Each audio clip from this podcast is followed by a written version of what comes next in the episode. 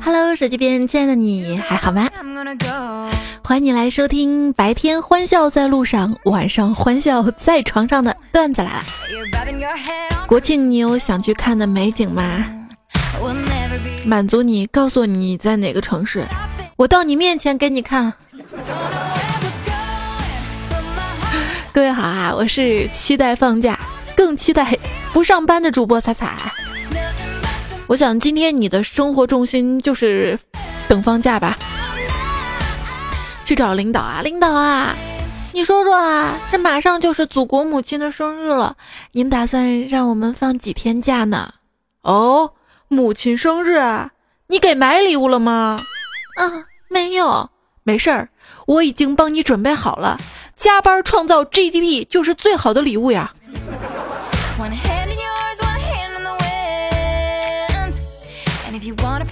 就在前几天啊，谢剑锋呢被他们老板解雇了，在我面前哭诉啊。我说为什么被解雇啊？他说有两个理由。嗯，老板说我干正经事儿不行，老板娘说我干不正经事儿也不行。要说啊，行不行？还是小黑比较行。小黑昨天啊，突然给他老婆打去了五百块钱。收到信息之后啊，他老婆直接打来电话问：“哎，你呀，工资卡都在我这儿，怎么还有钱打回来呀？”小黑说：“老婆，领导说过节了，给我们每个人发了五百块钱红包，要带我们去大保健，我没舍得去，想着你自己就撸了。”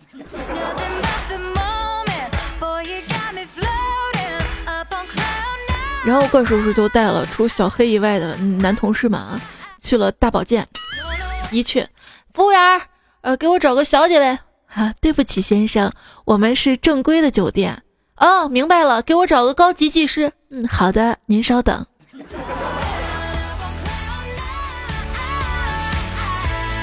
我们公司新来了一小姑娘做文员的，可是啊，工作心不在焉的，不是自拍就是网上购物。后来试用期没过，领导把她开了。当时呢，跟他说明天开始你就不用再来公司了。这姑娘听了之后直接哭了，说：“ 怎么可以这样？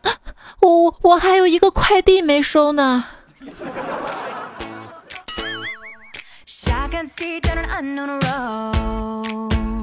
这不是要人家小姑娘的命吗？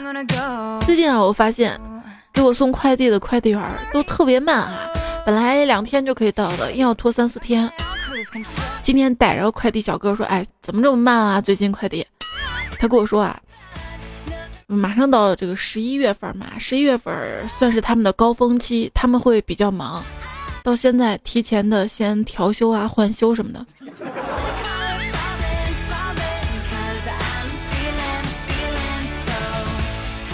嗯，强烈建议。某宝开一个快递超时赔付险，现在光有什么运费险不顶用哈。说到运费险，有一次我在某宝上面买某视频网站的会员，不知道怎么想的，就点了个勾拍了个运费险。有一次买东西啊，没有拍运费险，拍的是十块钱包邮的鞋垫儿。但邮过来的时候，发现那个鞋垫儿有点质量问题啊，那个锁的边儿都开线了，就找客服嘛。我说现在退换货太麻烦了，要不这样吧，我给你五块钱，你给我重新再寄上一副吧。结果对方说不行的亲，那还是我退您八块钱吧。找卖家在吗？哦，在的亲，有什么可以帮助你的？哦，就是昨天我拍的那个钢化膜能退吗？怎么亲？是因为质量原因吗？不是，我还没收到货呢。那你没收到货，为什么要退呀？因为我手机屏已经碎了。这是个悲伤的故事啊，没关系的，亲，等你换好了屏，照样可以贴的。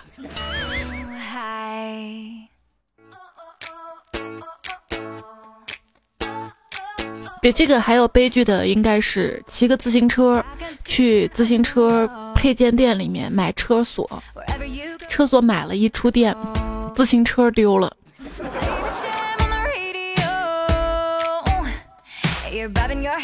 我一朋友啊，在淘宝上面卖奢侈品，我们俩聊到这个大数据在淘宝的应用，他跟我讲啊，其实他们一般看好评跟花费两项，舍得花钱而且从来不给差评的，就给他们高仿的；不舍得花钱，不过也不给差评的，就给他们假的。而给差评的，一般是愿意较真的，所以一般会给他们说没货了，取消订单。这就是大数据的应用啊！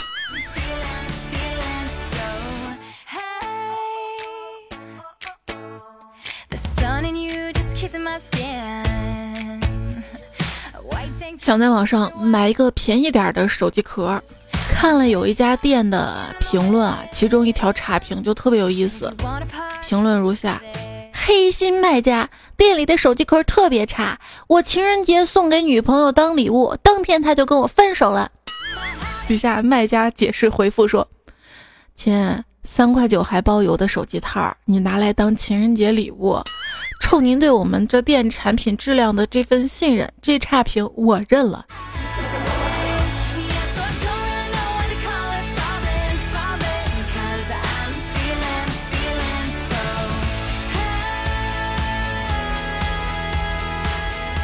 干总啊，辛苦了一天，回到家，发现他老婆又在网购，就问啊，媳妇儿，你今天买啥了？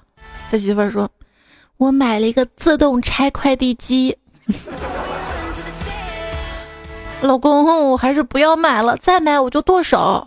得了吧，就你这样，千手观音都让你剁成杨过了。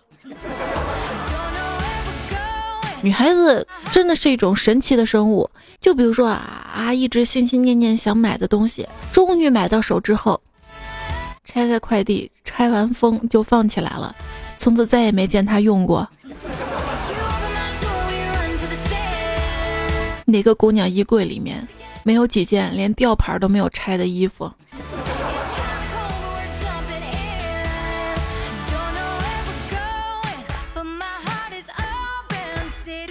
干总对他老婆抗个牙，哎，咱们家一直都是你当家，什么时候也让我做一回主啊？他老婆说：“可以呀，老公，我刚才在网上看了两款包，你来决定买哪一款吧。”干总就说：“啊，这女人怎么能存下来钱？我今儿才知道，包还 T M 分春夏秋冬款。”不光分春夏秋冬款，还分上班的、下班的、夜店的、逛街的、购物的、买菜的，就带娃的母婴包，就那婴儿车后面的挂包。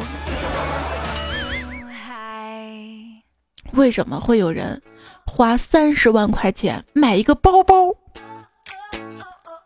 神回复：目的就是为了让穷人去思考这个问题呀。不过我建议啊，女生买包呢，尽量买肩带长的，这样啊，把包甩起来去打老公的时候，力量会大些。一点经验之谈哈。逛街的时候包被抢了，你会怎么做？要我，我直接追上去，我知道追到他，问他，哎，你为什么瞧不起人？只劫财不劫色啊？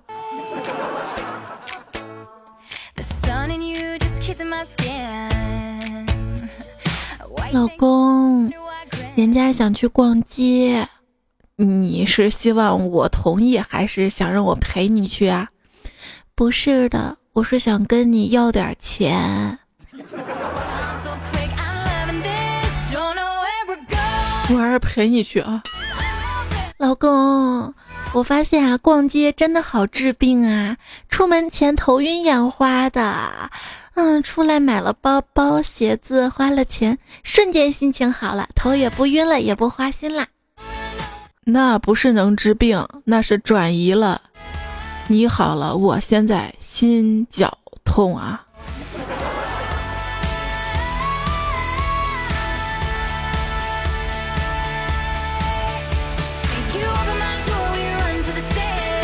这女的想买个东西，要男的掏钱，男的在旁边不说话，憋了半天，最后说了一句：“钱钱就够晚上开房的了。”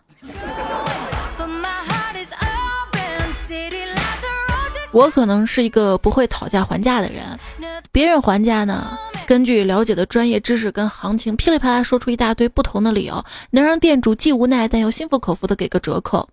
像我还价吧，就是老板便宜点呗，已经是最低价格了，嗯，那就这件吧。没办法，不喜欢勉强。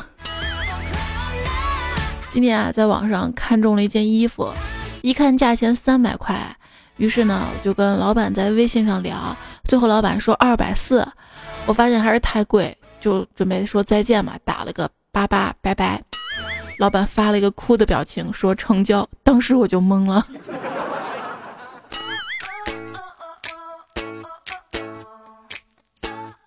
地摊上，老板，这件衣服多少钱呢？十五块。老板，你会不会做生意啊？啊，你这么低，还让不让别人砍价了？老板，你这东西卖一千零五十块，多麻烦呀！干脆抹个零头凑个整吧。可以可以，看你也是个痛快人。嗯，给，这是一千，先拿着，我再给你掏二十四啊。这个段子只有程序员能听懂。有再过二十几天就一零二四了啊！想省钱还是要学会杀价。比如说买一个标签一百块的东西，一定要装出满不在乎的样子，然后还价不超过二十块。这个时候老板肯定会说：“滚，你赶紧滚！”这样钱就省下来了。年轻的时候我瞎买东西怎么啦？现在不买，等到六十岁打扮给孙子看吗？可是你现在打扮的，就我不是，就挺像你孙子的。就像买东西一样啊，我想买一样东西，我觉得太贵的时候，就会问自己：如果不买，我会变得富有吗？如果买了，我会变得贫穷吗？如果都不会，那我为什么不买呢？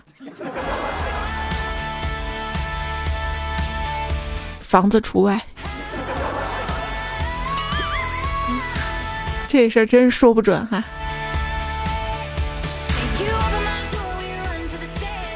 我可以抱你吗，爱人？让我在你肩膀哭泣。我也不得已，请你给我留下阿玛尼。哎，你说这好多那首歌，明明在我脑子当中是有调调的，但是一张嘴一唱调就不在了。这些奢侈品我是买不起啊，都认都没认全。但是现在流行说是轻奢，我就在琢磨什么是轻奢呢？就好比是我买不起豪宅豪车，但是搞点什么钢笔啊、丝巾呐、香水啊，可以自我安慰一下。所以轻奢的意思应该是虽然穷，但也要装逼。在商场上看了一双鞋嘛，拿着看嘛，售货员冷冷的说：“三万九，不买别摸，摸脏了赔不起。”嘿，我一听生气的说：“你给我包起来，你别拿手摸，摸脏了我就不要了。”售货员脸都绿了，忙着戴手套把鞋装好，开票。我问在哪儿交钱啊？他说：“你往前走。”于是我拿着开好的票溜达溜达，就溜达出了商场大门。没钱我也任性，哼！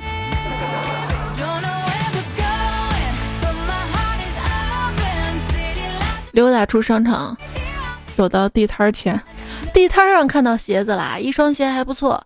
我说老板多少一双？老板说两只一双。我说老板，我是问你怎么卖？这还能怎么卖？摆着卖呗。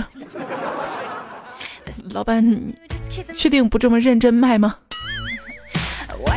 哎呀，终于穿上了在老板这儿买的新鞋。这新鞋跟旧鞋的区别就是，新鞋啊。如果你穿着被踩了，会说你踩到我鞋了；旧鞋穿着被踩了，你会说你踩到我脚了。说每到换季啊，感觉视力都会急剧的下降。具体的表现为啊，就是打开满是衣服的衣柜，惊呼一声：“我怎么又没衣服了？”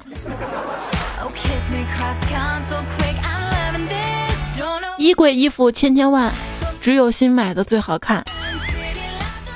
问你我穿这件衣服好不好看？我化这个妆美不美？意思就是让你夸，往死里夸，不需要你的任何建议，再真诚都不要，记住没？不过说到底，自己喜欢的东西就不要去问别人好不好看了啊！如果你真的想问，记得带把刀。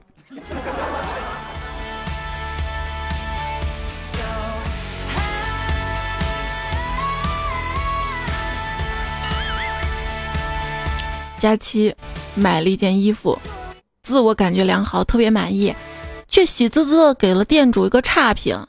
我说：“你不是很满意这件衣服吗？怎么给差评了？”他平静的说：“菜菜，你不懂了啊，就是要给差评，这样可以防止别人买，就不会撞衫了。”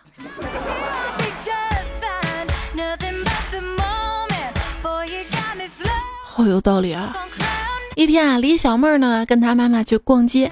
路过一家卖皮具的商店，他呀看上了一款腰带，跟他妈妈说：“妈妈，这个腰带好好看呀，你帮我付钱。”他老妈说：“你不是刚买了吗？”结果那二货来了一句：“那条腰带，我老公说解的费事儿。” 所以我建议李小妹啊，回家就换上睡衣，性感的那种。哎，你发现没？有形容女明星为性感小野猫的，但是没有形容男明星是性感大野狗的。昨天晚上啊，李小妹就穿着性感，对着她老公挤眉弄眼的。老公，你要不要尝尝帝王的待遇啊？哎，她老公特别兴奋，说好呀好呀，什么招式放马过来吧。小妹说。皇上，臣妾要买件衣服，需要八百块，请皇上恩准。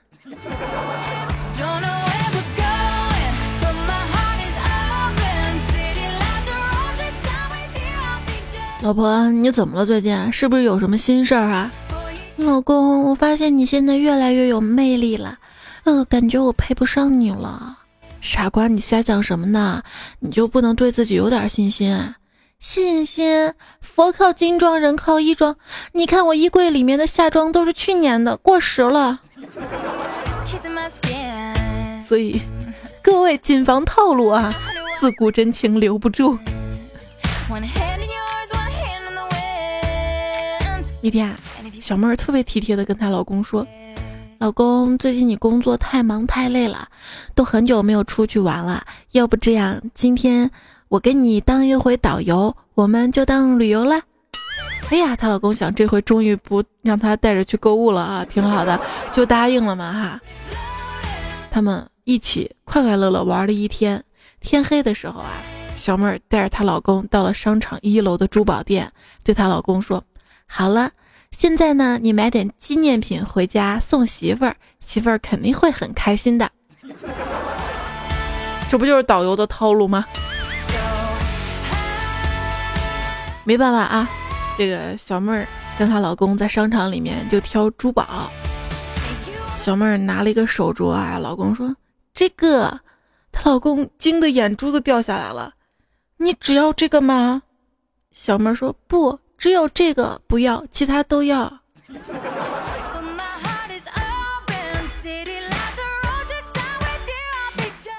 走过路过，不要错过。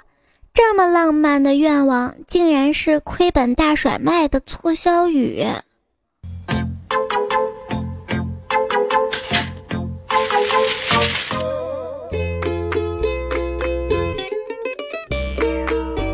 依然收听到的节目呢是段子来了，我是彩彩。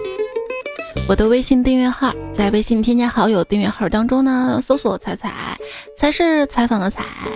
加关注之后呢，你可以收到每天我发的推送啊。最近这个叫外卖叫的有些多啊。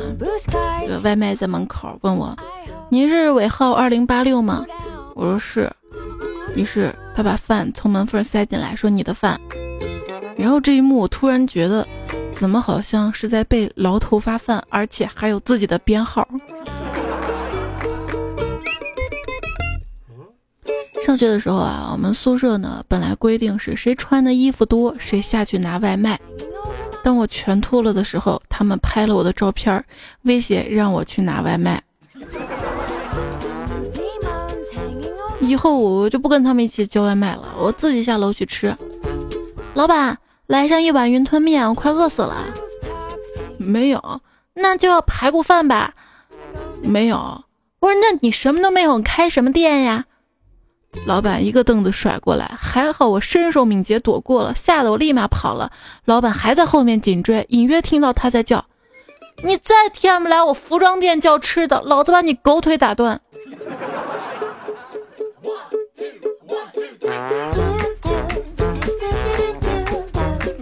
说啊，一女的去服装店买一件超低胸的晚礼服，试穿之后问老板：“老板。”这件是不是太低了？老板问：“你有胸毛吗？”我女的哪有胸毛啊？那确实是太低了。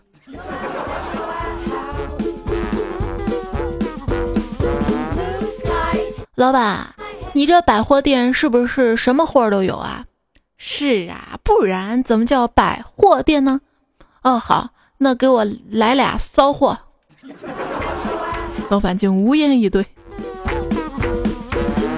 有一次啊，地府小白把他女朋友的肚子弄大了，怀孕了，但是呢，又不知道该怎么办，问我，我说当然去药店啊，赶紧买这个打胎药啊，对不对？于是啊，他就走到药店里面，犹犹豫豫的，一紧张跟老板说：“老老板有没有毒小孩子的药？”，把卖药的吓个半死，有没有？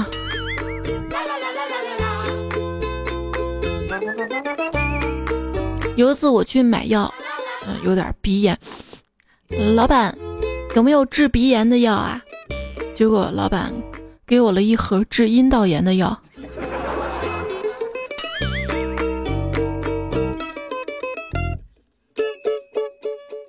话说啊，一女友不小心呢割破了手指，男友啊替她去买创可贴，但是男友呢是个哑巴。到了便利店啊，男友向店员比划了很久，店员也不明白创可贴，男友索性的割破手指，店员才恍然大悟，递上了创可贴。回到家，他女友看到，居然为了自己可以割破手指，感动的是热泪盈眶啊，说傻瓜。但是事情并没有那么简单，第二天女友来了大姨妈。这个段子是有 bug 的，你知道吗？大姨妈还去药店啊？超市直接拿呀！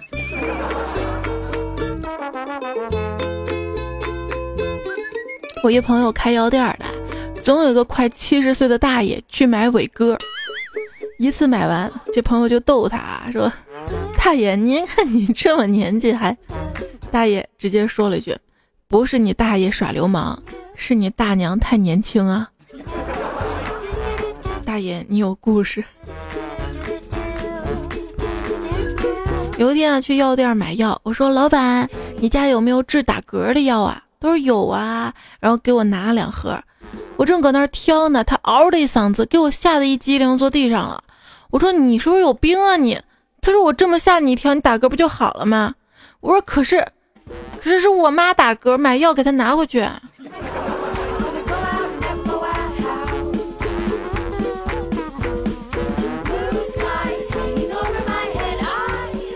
有一次干活不小心扭到腰，买了药酒回来擦，擦两天没效果。我去找那个药店老板，我说你这怎么回事啊？药一点效果都没有，擦两天还是疼。就药店老板看了我一眼，说：“可能是你腰上脂肪太多了，药进不去啊。”还有没效果的是赵岩，是因为身高问题啊，去买了一瓶增高药。老板跟他说了，这一瓶药可以服半年，回家按照说明书服用。当时震惊了，一次服用两片，半年服用一次。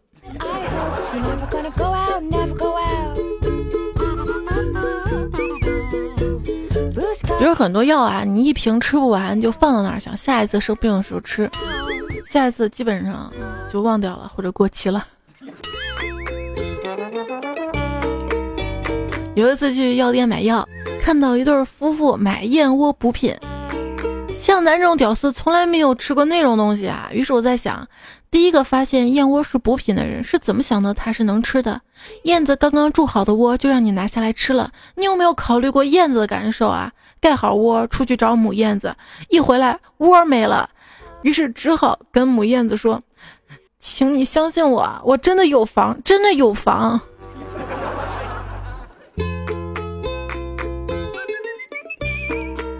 现如今啊，这个房价高呢是好事儿，穷人的离婚率就下降了。过去两居室十万块，一年挣一万，为了离婚，房子可以不要了。现在两居室啊，五百万，一年挣十万，过到老呗。啊，你家家风是什么？啊，我们家家风凑合着活。恨铁不成钢。这句话估计以后形容子女对爹不争气、不上进，导致自己买不起房感到不满，心中充满恨呐。之前节目呢跟大家说过这个段子啊，不知道你还记得没？说在古代嘛，有一家富家小姐遇到了一名穷书生，这书生啊很有才华，送书生了一些银两，以身相许。次日，泪送书生，因为书生要赶考嘛，说：“君若高中。”莫负妾身，书生发完誓走了。小姐啊，让丫鬟把书生的名字记录在册，说这是第五十个书生，没办法，总有一个会真的考上的。这是年度最佳小说《风头》。书生呢，也让书童把小姐的名字记下，说这是第一百个了呀。年度最佳小说融资，书童呢有些疑问啊，就问这个书生说：“自从你三年前离家，如今已经睡了九十多名女子，我们在各大赴京的路上往复，难道不去赶考吗？”书生说：“赶考当官不也是为了钱跟女人吗？你看现在已经得到了痴情女子九十有余，他们还送我银两，还赶考干嘛呀？”这是年度最佳小说《泡沫》。世界上最早出现的团购是在清朝末年，叫做义和团。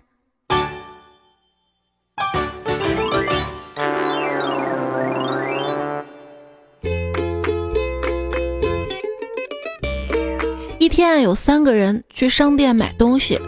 第一个人说：“老板，我要一袋花生。”老板爬上楼梯拿下来给他。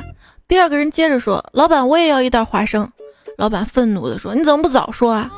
就望着第三个人说：“啊，你也要一袋花生吗？”第三个人说：“不是的。”老板呢又爬上楼梯拿了一袋花生下来，就问第三个人：“那你要什么呀？”第三个人说：“我要两袋花生啊。”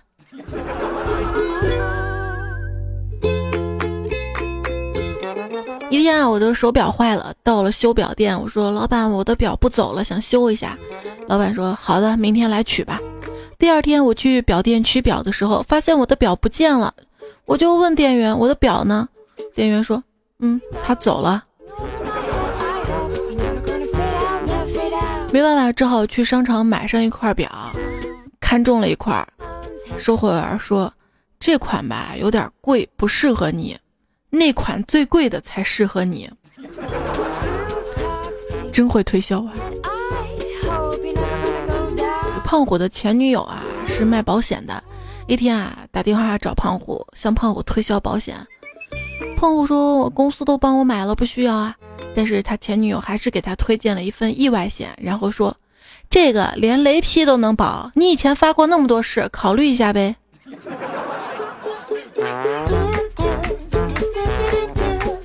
最厉害的推销员啊，还是当年我们老师。哎呀，上高中的时候，我们老师给我们一人发了一本书，让我们在书上写上自己的名字，然后说一本书二十块，不想要的可以不买，但是上面不能写字儿。于是我们只好都买了。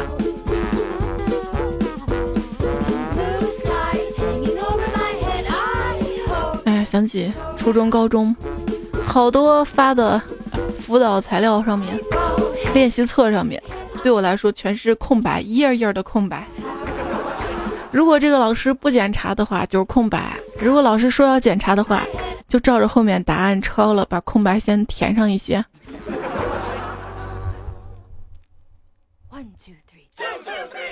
一天啊，一个推销员拿着吸尘器敲开了一主妇家的门，没等主妇开口，他就先将一袋的牛粪倒到地毯上，说。这是我公司研制的最先进的吸尘器，保证十秒钟之内把地毯吸得干干净净的。如果吸不干净，我就把这些牛粪全吃了。主妇说：“那请问你是要蘸点香油或者芝麻酱吃吗？”啊，哎，推销员直接纳闷了，说：“为什么要这么说呢？”哎，主妇说：“因为今天整个小区停电。”哈哈哈哈，没关系。这款最新款的吸尘器带蓄电池，哼，这下你就厉害了啊！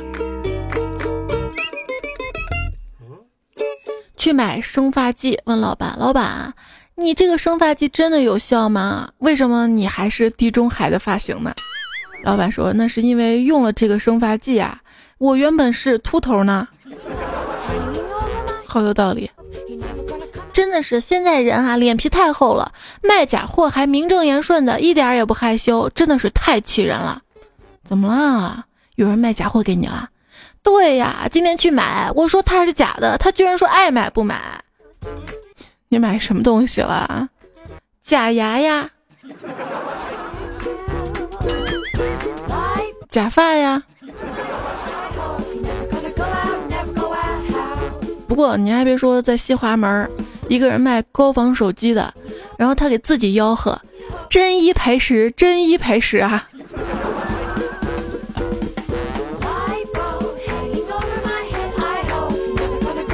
一天我在小摊儿那儿挑墨镜儿，挑了一个戴上，一看，咦，不错，老板这个多少钱呢？老板说：“你别买这个，这个是焊电焊用的。”花寒霜呢说，为了捡便宜啊，所以去批发市场买了一套床单被罩，蓝色的，上面印着史努比呢。回来偷懒没洗，就直接铺上了。第二天早晨一起床，发现史努比不见了。一照镜子，我整个人变阿凡达了。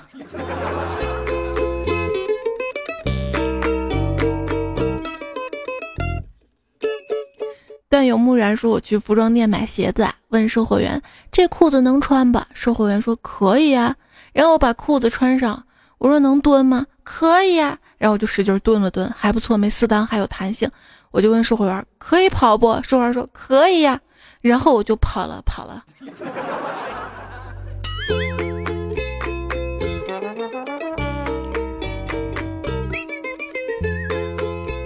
金 love 说：“我去店里买衣服，老板娘挺漂亮的。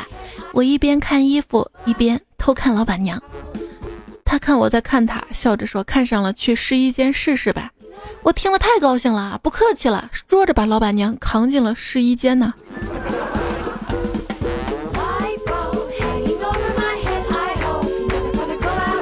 有一次啊，我去买丝袜，老板不在。”他们儿子一小男孩看店，问我要结实的还是不结实的。我说有区别吗？他特别得意的说：“结实的，我怕你男朋友撕不开呀。”哎，臭小子，没事的，再结实的，我大腿也能撑得开。哼！我满怀期待的问售货员：“请问这个体重秤真的可以满一百减二十吗？”他愣了愣，说：“哎，我说是这台体重秤的价格，不是秤的功能啊。”哎，你为什么把 T 恤塞到裤子里？你不觉得这样很时尚吗？这就是你偷偷把五件 T 恤塞到裤子的原因啊！超市保安对我怒吼的。跟你说啊，只有经历过大风大雨的人才知道，打伞是没用的。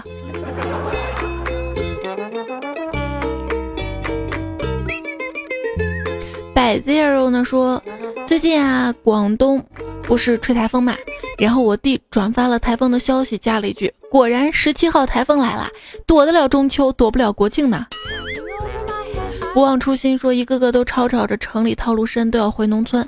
现在机会来了，朋友们，十月一号，为了让城里的朋友们体验农村生活，即日起我家开始预约报名割稻谷了，只要一百八十八元报名费就可以割一亩田，这里没有套路，只有真诚。一天割不完，第二天还可以接着割，直到割到你高兴为止。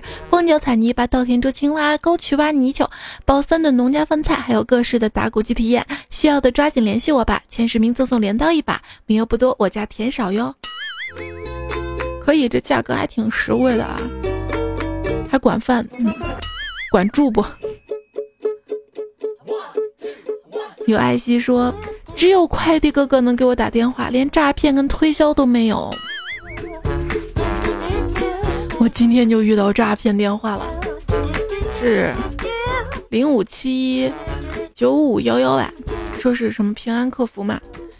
他接着电话，我就直接上网搜嘛，搜这个号码是不是骗子？结果多打了一位，打成了零五七九五五幺嘛。然后收到是搜到是银河证券嘛。我说你肯定是骗子啊，人家那个你说你是平安的，我搜你是银河证券的。他说不可能呀，我就是平安的电话呀。我我说不对不对，你你们有问题。然后他说是吗？那我挂电话查一下。然后他就挂了，然后反应过来，嗯，应该是骗子。后来我反应过来，是我也搜错了。这说到诈骗啊，上海反电信网络诈骗公司平台运营了半年，已经拦截了被骗资金八千五百余万元。据介绍，诈骗团伙的剧本呢，都是花高价请心理学方面的专业人士编的，有的剧本呢就高达十几万。那么问题来了。有那么多优秀的编剧，为什么国产剧总是拍烂片呢？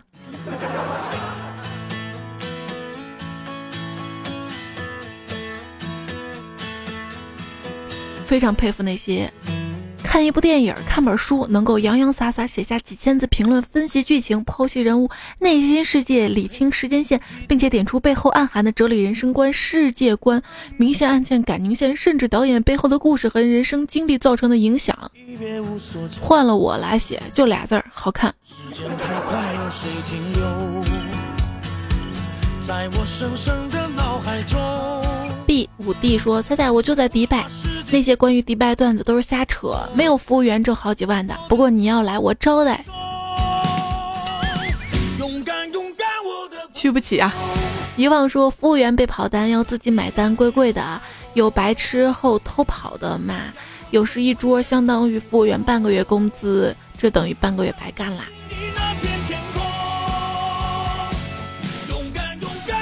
嗯，挺有经验的啊。东东会发光说：“彩彩，怪不得我每次放假回家，我妈都会端上一碟秋葵。要是不听段子，我还蒙在鼓里呢。”这是那一期服务员的评论哈。天真与闪电说：“秋葵味道我实在受不了，之前没吃过，上某宝买了四斤回来，回家试着凉拌，奶油炖汤加秋葵，咖喱秋葵实在吃不惯，最后四斤只吃掉了一斤，剩下都丢掉啦。”这件事儿聪明说，聪明 就是充分说明一个道理啊。对于不好吃的食物，人们会赋予特别营养、特别健康的说辞，再加一些保健功效。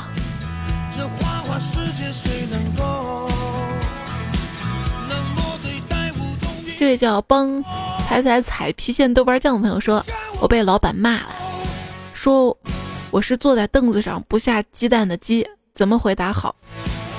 大家可以帮他回答一下啊！要我说，你就说母鸡才下蛋，我又不是母鸡。向日葵说：“我第一次把彩彩听成了仔仔。”吉说：“感觉彩彩说的每句话的时候都能笑着说。”问一下，你有虎牙吗？虎牙没有，他们说我那个是狗牙。金博士说：“你们都不要用彩彩编段子。据我所知啊，彩彩会一门失传已久的功夫——千斤坠，一时落地生根，任谁也移不动。彩彩已经练到第四重了，生气了，到你家一发功，你家米都会没有了。”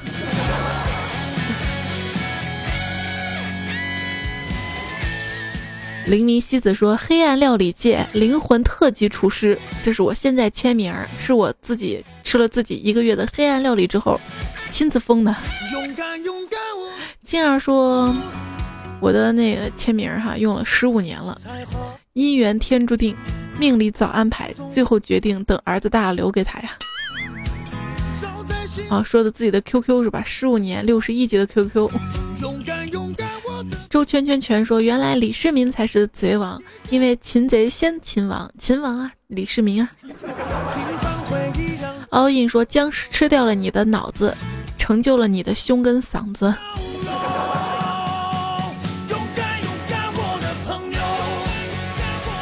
那我最近做一期，就是感觉自己特别傻的糗事集，好不好？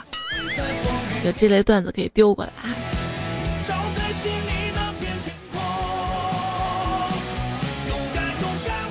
最近那个丧尸片嘛，特别火哈。说为什么就是很多题材像鬼片都过不了审查，但是僵尸题材的片儿就可以过哈？首先它不涉及封建迷信，因为僵尸都是病毒感染或者生化武器泄露所致。第二不涉及意识形态跟政治动机，因为僵尸没有任何诉求，极为单纯的反派。第三不用毁坏国家重要的标志性建筑。可以把大背景安排在一些海滨城市，反正在那个虚构大都市里，可能出过无数贪官跟黑社会，闹个僵尸什么不足为奇。那丧尸的话，说这个丧尸为什么不吃人啊？当你不缺吃不缺喝，还不用上班，你想干嘛都干嘛的时候，你也只是想欺负个人玩玩。对啊，他吃人。是因为饿了才吃，他又不饿，对吧？不缺。还有这个吸血鬼啊，说或许吸血鬼是为了摄取维生素 D 而吸血，因为他们不能晒太阳。你有想过吗？没有，你只关心你自己。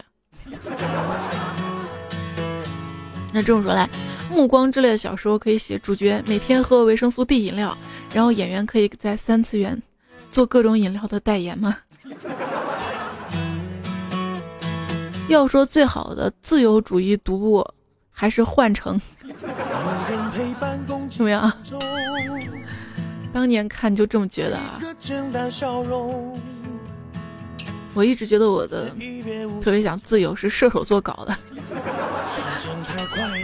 你想养猫又嫌铲屎邋遢，你想养狗又嫌遛狗麻烦，你想养它吧又嫌挣钱辛苦，最后你啥也没有。只好告诉自己喜欢自由。有的人在等车，有的人在等邮件，有的人在等快递，而没有人在等你啊！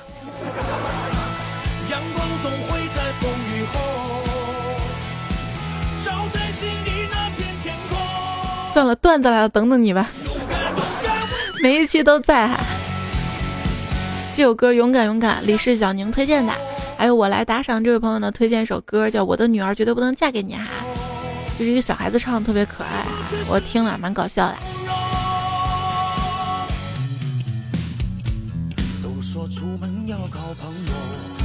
出门靠朋友，在这里靠各位段友哈，谢谢你们原创和推荐过来的段子啊！要感谢到的是小庞、地府小白、懂布鲁斯盖、赵岩、小野妹子学吐槽，这位朋友昵称是个表情哈。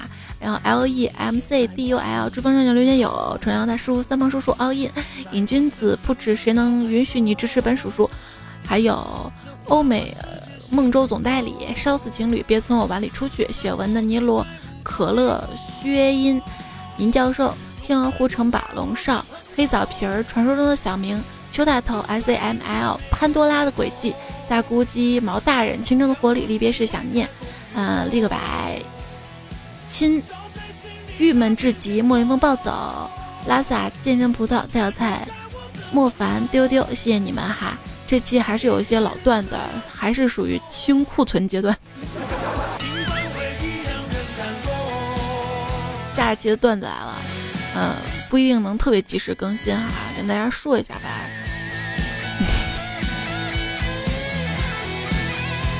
如果这个周一不能更新段子的话，我之后补上哈，好吧。然后周二的糗事播报是正常的。好啦，那在这里呢，预祝大家十月一号的国庆小长假可以玩的快乐。呃，对，这个给你道个歉的是，就是周二的那个糗事播报，不是说这期节目要带大家就推荐好玩地方吗？确实是有一期旅游的节目的，但是那个有赞助商的，然后突然有些变动哈，然后这节目就搁到之后再有机会给大家播吧。反正你旅游完了才能给我说一些旅游的糗事嘛。嗯，十一小长假准备去哪玩呢？要赌赌赌挤挤挤吗？呃，可以参考一下去年十一的段子。好啦，这首歌结束之际，这期的这个节目也要结束啦，谢谢你的收听啦，我得去休息睡觉觉啦。这样几个小时之后你就能听到节目啦。几个小时吗？明天早上起来再做突发节目啊！晚安。给我自己说的也是给你说的。兄弟如手足，女人如衣服。我想买衣服，他对老婆说。